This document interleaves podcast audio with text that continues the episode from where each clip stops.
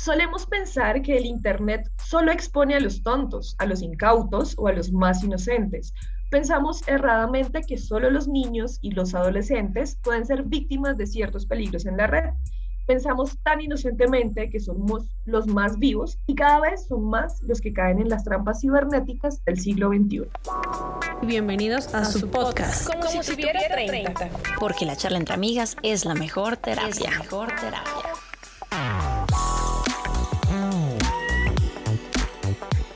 Queridas amigas podcasteras, este mes ha estado cargado de mucha tecnología, nostalgia, adicciones, aplicaciones útiles, truquitos, datos curiosos y otras tantas cositas alrededor de un tema central, el Internet. Ah, y obviamente, recuerden que teníamos una tarea de dejar atrás un poco las redes sociales, el celular y demás cosas. ¿Cómo les fue con eso?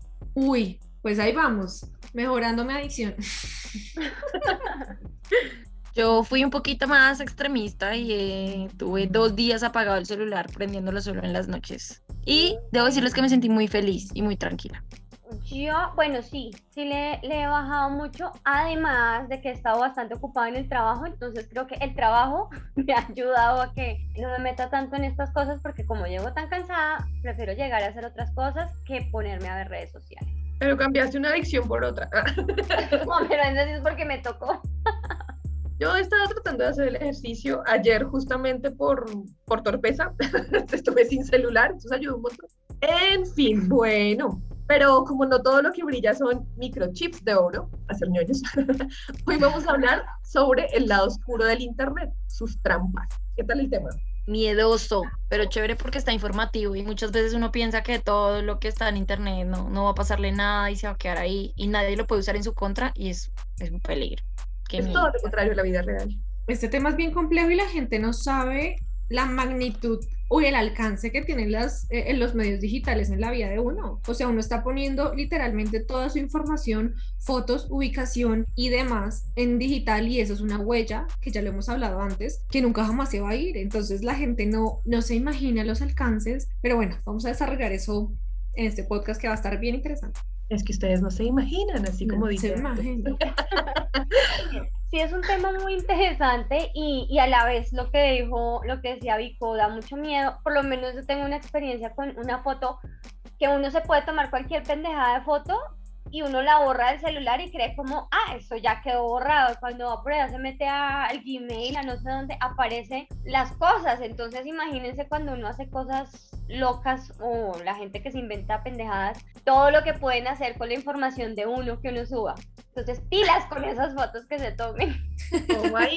Pues para entrar en materia les cuento que conocer los riesgos y saber cómo actuar frente a ellos es la clave en la vida digital porque todo el tiempo estamos expuestos hasta el más mínimo de los chascarrillos digitales, que incluyen, entre otros aspectos, técnicos, sociales, personales, económicos y psicológicos. Pregunto aquí, ¿alguna vez han sido víctimas de algún dolor de cabeza cibernético?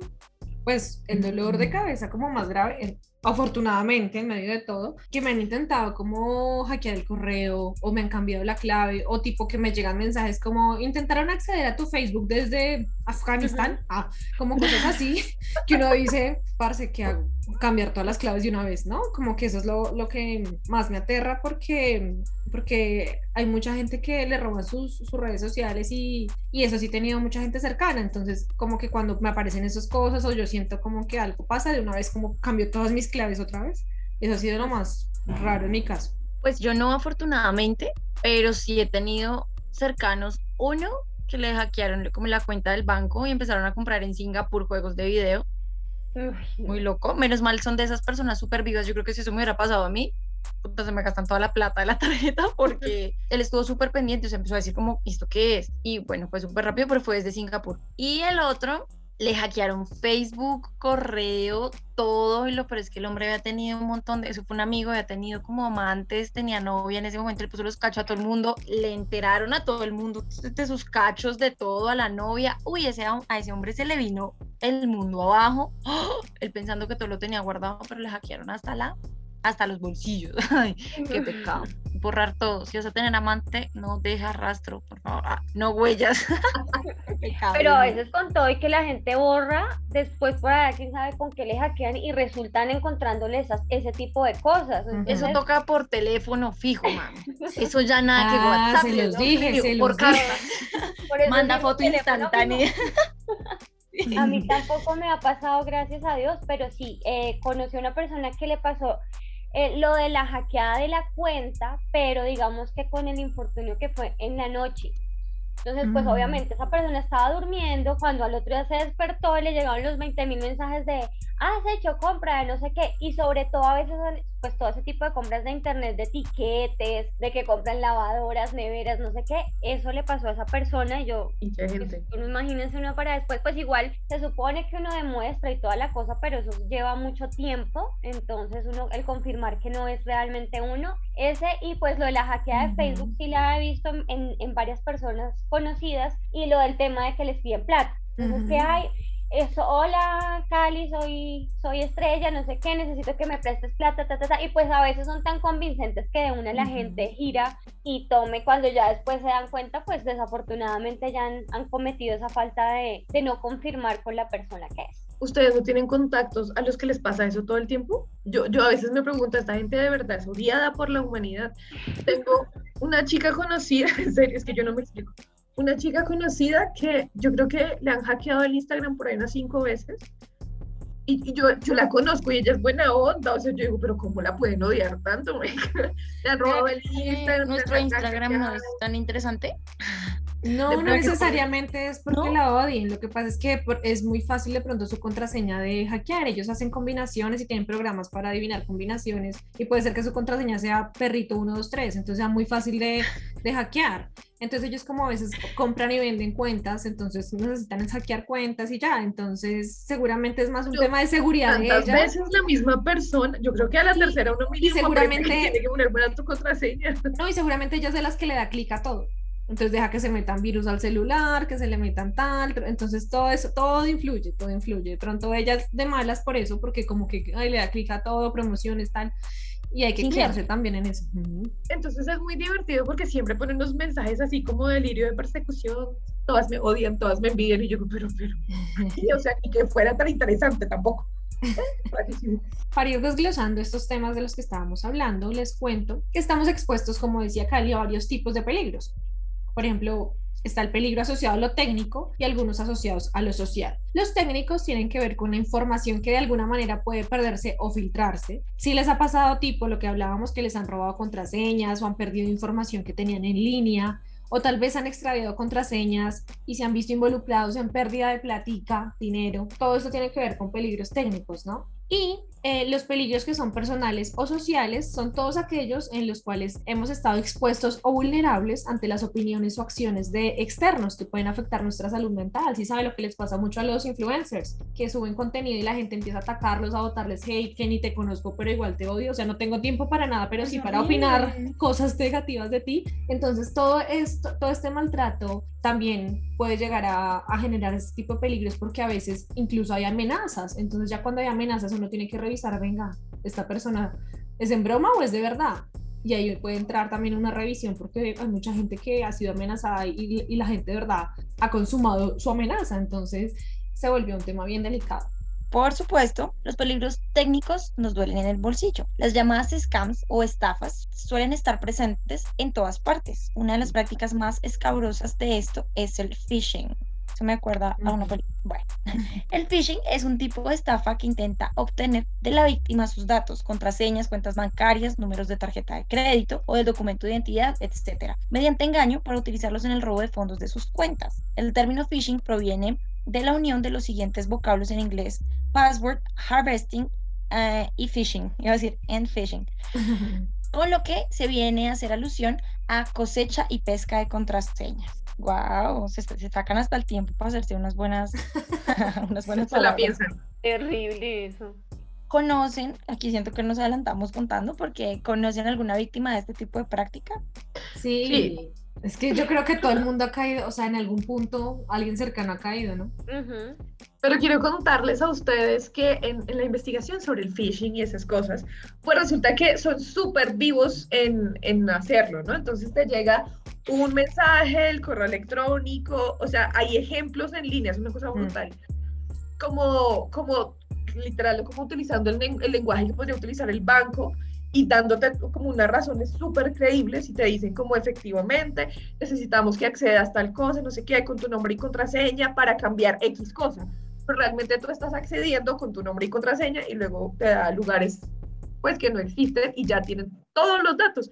Y uno es muy pendejo, cae redondito porque es que además son muy vivos y tienen logos del banco, tienen las cuentas. Yo no sé cómo será en el mundo tecnológico esto, pero tienen así como, o sea, como correos o páginas web muy iguales a las del banco. Es impresionante. Entonces, Si no tienen candadito, quiere decir que no es la página oficial.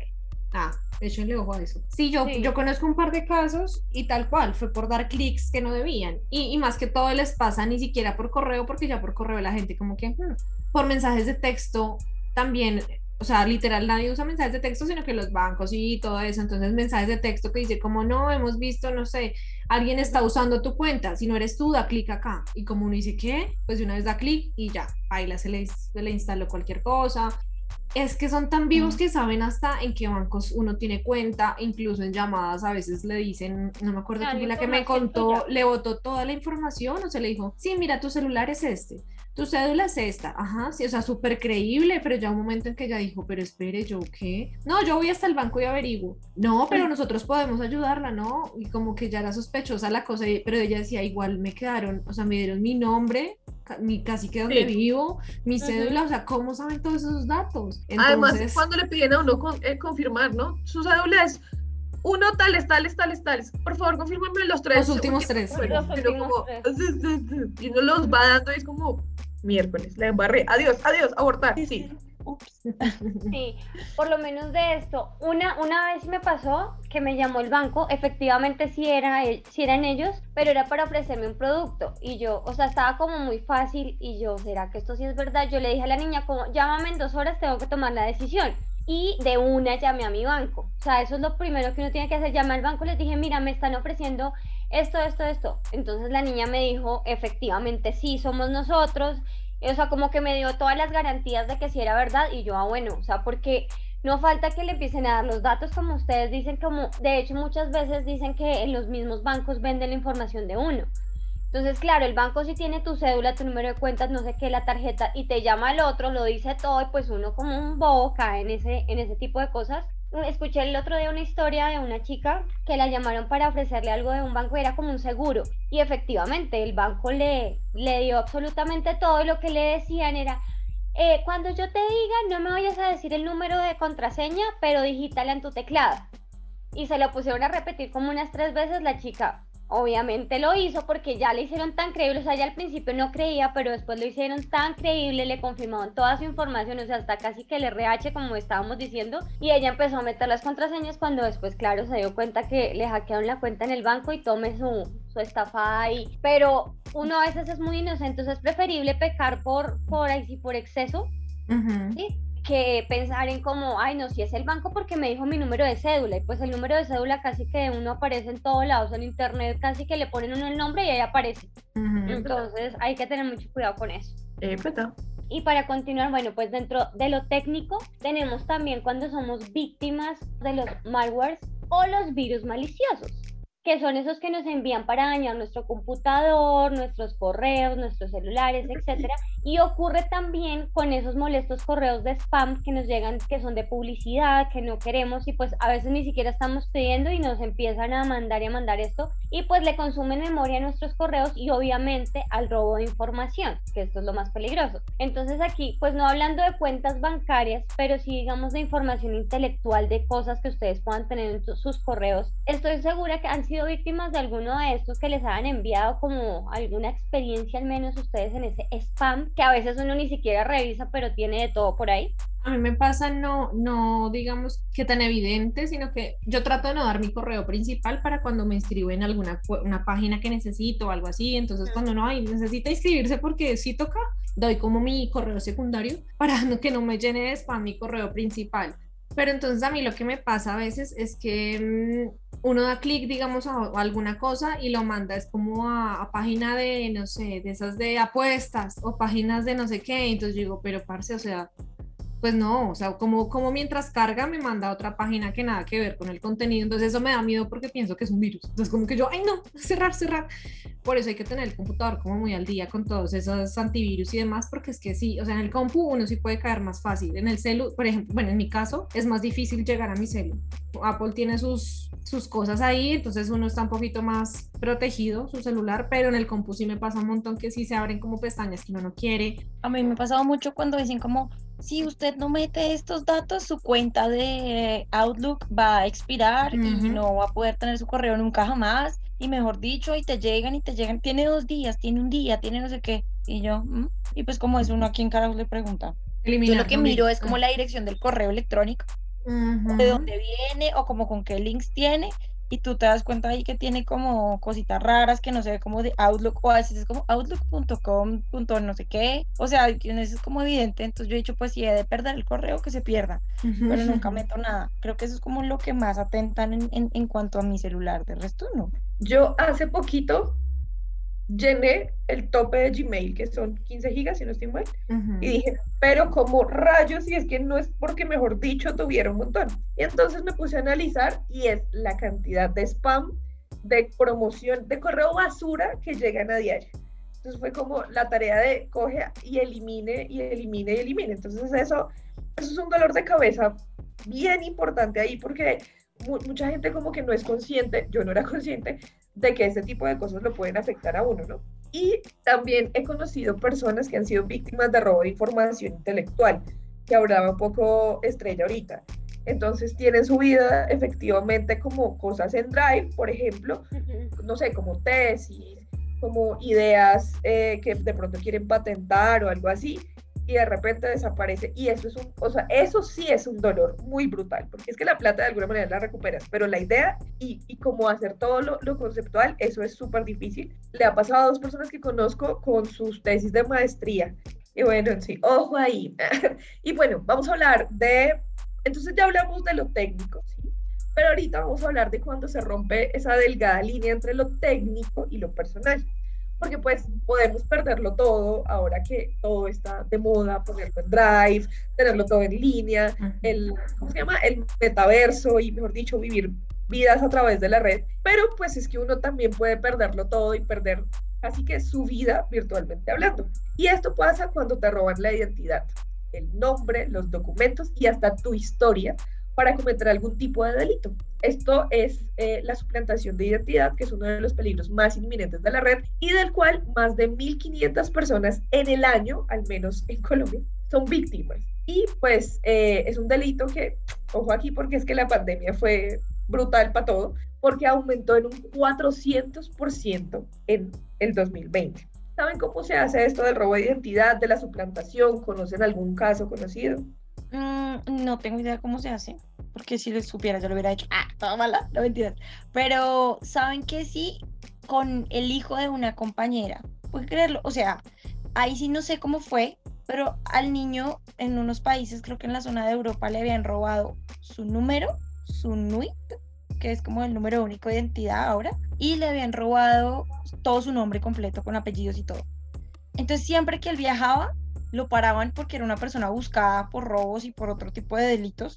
Y el niño tenía como 15 años, como 14 años, o sea, y lo empezaron a buscar como desde que tenía 11. Entonces, siempre que ella llegaba a Europa, algún país de Europa con él, eran dos horas metida en una oficina tratando de mostrar pues que el niño no era ladrón, ni el que estaba haciendo todo este tipo de cosas, porque a él le robaron, me imagino que no la información de su vida, porque pues no hubiera sido lógico, pero sí su nombre y su número de documento. Pero eso ya trasciende más, ¿no? No es como un robo digital, sino que ya es otro rollo, ¿no? O sea, eso ya tiene que ser un... Pero lo que yo considero es que la información la tuvieron que haber sacado de alguna base de datos digital, porque es que él estaba buscado en Europa, o sea, ¿cómo, era, cómo iban a hacer para, si me entiendes? O sea, no sé. asumo que la raíz fue ahí, ya después se volvió otro, otro sancocho, pero sí, pobrecito, él siempre le tocaba hacer lo mismo, y a la mamá. Es que es un delito digital, pero pues trasciende en, la- en lo- en el ámbito legal físico. Claro. Claro, porque, Mm, porque igual si el niño estaba aquí en Colombia y resultaron por allá en Europa buscándolo, o sea, el niño no fue allá a delinquir hasta, hasta por allá, pero, pero es increíble también cómo hacen esos trucos de que a un niño lo vayan a afectar por eso, de- o sea, es un ladrón internacional y buscado casi que por la Interpol, o sea, terrible, terrible eso. Yo por lo menos no conozco casos asociados y pues sí, tampoco sé cómo se hace, porque creo que es bastante difícil, entonces no. Si fuera tan difícil, nadie lo haría. Bueno, sí. Yo, a ver, no es que nunca yo lo haya hecho, pero sí me contaron cómo se hacía. Digamos, cuando Facebook empezó, era mucho más fácil hackearlo que ahora. Habían programas, los programadores hacían como un desarrollo de un programa que hacía eso, como una variación de diferentes claves, entonces me empezaban a... Y así es que uno, pues por eso digo que, que a veces la gente pone claves muy Sí, o usa la misma clave para todo. Entonces, eso es lo que pasa. Entonces, ellos como que empiezan a hacer como, como que el programa empieza, literal, como las películas, empiezan a botar una serie de, de contraseñas al azar y si le pegó, pues bien. Y abren y ya, pero pues no sé nada más allá. Y sí conozco casos de, de que la han hackeado, por ejemplo, una amiga tenía un emprendimiento y le fue muy bien, o sea, ya tenía, tiene muchos, muchos seguidores y un día no pudo entrar al Instagram y no pudo y no pudo y ella ve qué raro, y- pero podía entrar al Facebook, pero al Instagram no, no, y luego empezaron a publicar cosas. Y entonces ya ella pues empezó a como que, no, empezó a escribir en Facebook, por favor, amigos, entonces pues ella me contactó, contactó a otros, me dijo, porfa, Anto, dime qué hago, y yo no, nada, empecemos a, a reportarlo, para que Instagram sepa que no sé qué, no, empezó a moverlo, le- nos pasamos como algunos contactos de, de quién la podía ayudar en Instagram, en Facebook, de algún contacto, bueno, como directamente allá, y bueno, pasaron como dos meses y pudo, Zuckerberg, ayúdeme. sí, o sea, no, bueno, no, en Colombia, ¿no?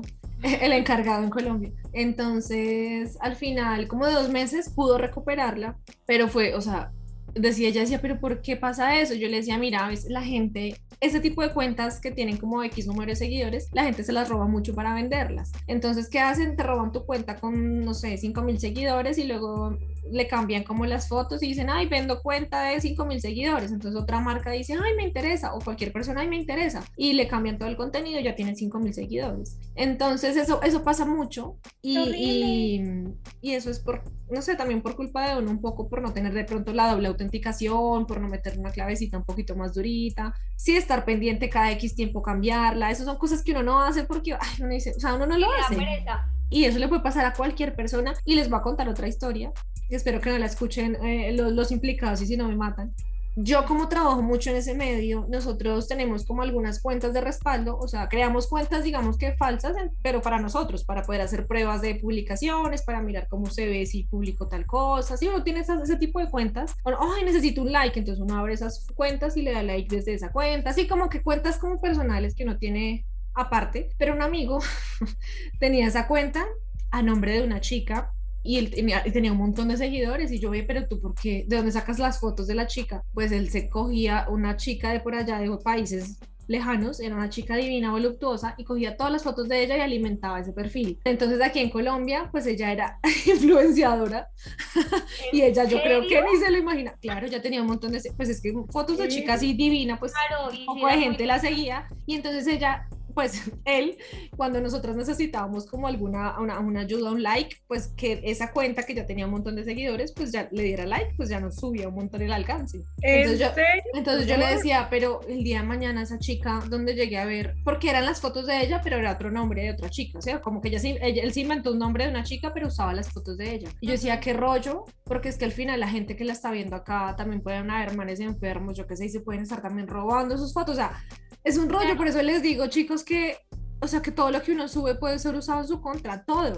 Hace poco. Por eso no suban fotos de hijos, no suban dónde están, tan evidente, no suban fotos enfrente de su casa, no digan exactamente en qué punto están, en dónde están, porque dicen, ah, no está en su casa, está viajando, está en tal lado exactamente, o sea, no va a volver pronto. Sí, o sea, es que todo puede ser tan... Adiós. Ah, Hace poco Me voy a echar una pasador ya. hace, hace poco leí la historia de un man que es un actor Hollywood el man, pues no sé, uno lo conoce más que todo por su papel en la serie The Office, se los voy a mostrar, que se llama BJ Novak. Ese hombre vive en Estados Unidos, pero es modelo de muchas marcas en Latinoamérica, por allá en Arabia, por allá en lugares recónditos en donde Dios olvidó que existía, por allá. Y el man ya es como, el hombre ya asume que, que, no puede hacer nada porque es que a qué horas levanta todas las, las, las, fotos que tiene esa gente de él. Entonces el hombre ha promocionado, no sé, eh, pantalones en Bagdad y ha promocionado, no sé, eh, colonias en Guatemala, o sea, es una cosa brutal. Y pues el hombre ya dice como vean los peligros de que haya fotografías de uno por todas partes. Como duro. Eso se ve aquí también en Colombia. ¿Cuántas tumbas por ahí? La foto de la modelo de tremenda actriz eh, promocionada en San Andresito vendiendo jeans. Entonces uno dice, o sea, el uso de imagen, ¿dónde queda? Y nadie le va a pagar el uso de imagen a Angelina pues, Jolie. Angelina Jolie, cejas perfectas. Ajá. Muy fuerte y saben qué es lo que a mí más me aterra de eso, que bueno, te pasa algo en el banco y tú llamas al banco, pero te pasa esto y tú cómo llamas a, a lo Instagram, a auxilio, me ayudan, deberían tener como un call center de soporte, porque uno se siente huérfano en ese momento sin saber qué hacer y como que dónde me meto y qué estrés. Y eso me parece tan, no sé. Puedes dar la vuelta al mundo y no sabes. O sea, por lo menos mira lo que nos decía Anto de este muchacho que usaba. La chica puede que jamás en la vida se dé cuenta, o sea, o como que algún día casualmente vino a Colombia, bueno, lo que sea, pero uno puede estar por allá, quién sabe en qué país, con alguna foto y, y no se va a enterar. O sea, somos tráfico de, de fotos por allá en otro lado, o sea, esa parte me parece durísima.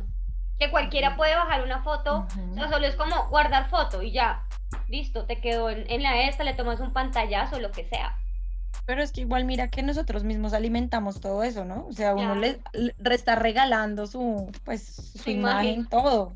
Y lo que decía Anto, ¿no? O sea, uno pone dónde está, dónde no está. Hay gente muy intensa que todo el tiempo tú sabes realmente dónde está, con locación, ubicación y toda esa vaina. Exacto, o sea, eso se trata de, de un equilibrio, ¿no? No es como, ay, no, Dios mío, cerremos todo y ya no. No, sino que si yo soy consciente que voy a subir X fotos, pues, parce, yo ya sé que soy consciente que estoy subiendo eso, pero no estoy subiendo, por ejemplo, la foto de mi hija en primer plano, al lado del jardín, al lado del... O sea, hay información que uno tiene que cuidar un poco más. O sea, esa huella digital ya quedó desde que uno abrió Facebook, entonces, o Instagram o lo que sea, entonces, es tener cuidado. Y siguiendo con esa pequeña línea de la que nos hablaba Cali, pues vamos con eso de las trampas sociales o personales, que son las que realmente nos pegan directo a la emoción. Trampas de las cuales hemos hablado en otros momentos, como son el ciberacoso, el, el grooming o el sexting. Y si no saben nada del tema, por favor, remítanse a nuestros podcasts de la primera temporada, porque allá van a encontrar más detalles sobre esto. Pero bueno, en resumidas cuentas, son aquellas en donde las personas se sienten más vulneradas porque apelan a dañar la reputación de una persona, abusar sexualmente de ella o exponerla ante el mundo en diversas situaciones, incluso decir mm, mentiras, ¿no? Dañar la reputación apunta no solo de pronto una foto y ahí la photoshopié, sino que empiezan a generar eh, eh, una mentira y se vuelve viral y tú cómo bajas de lo digital algo así, ¿no? te Ujú. pueden pedir disculpas o internamente te ofrecen disculpas, pero eso ya quedó ahí arriba. Veía yo una chica X que se tomó una foto en- encima de las piernas del papá y la, la pelada tiene como 19, 18. Y pues el papá es un señor que se ve así canosito y viejito y pues empezaron a, repartir la foto y a compartirla diciendo que el señor era un, como el sugar daddy de la vieja y que era un pedófilo y que, o sea, empezaron a destruirle así todo y esa mujer mm, eh, tenía un, un en vivo en Instagram diciendo que por favor, que la, que la reputación de ella no importaba, pero que le estaban diciendo a su papá pedófilo, violador, abusador de menores, asalta, mejor dicho. Y sin ser tan grave, por ejemplo, la gente que se convierte en meme. Uno, Ay, qué, sí, chis- sí. uno, ay, qué chistoso, jajaja, pero no saben toda la gente esos problemas y hay muchos videos al respecto. Toda esa gente, muchos problemas psicológicos que han tenido, que han tratado de bajar su imagen. La niña, la última más La reciente, la- coreanita. la coreanita, la mamá decía, por favor, no usen más la imagen de mi hija, es mi hija. Y uno, "Ah, jajaja, qué chiste. Pero si uno estuviera pasando por eso, o sea, no me imagino cómo es el rollo, ¿no?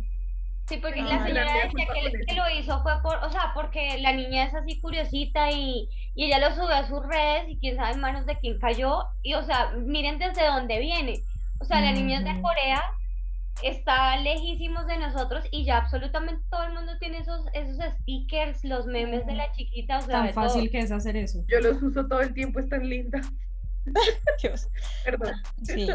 Sí. Este tipo de delitos son muy serios, como estábamos diciendo, porque afectan la salud mental de una o varias personas. Además, involucran otros tantos delitos de la vida física, como lo son la trata de blancas, la prostitución, la pederastia, pedofilia. Por supuesto, los más expuestos a esto son los niños o adolescentes, pero miles de mujeres adultas al año son víctimas de depredadores cibernéticos que manipulan imágenes, videos, chats y otras tantas cosas que dejan una huella digital imposible de borrar.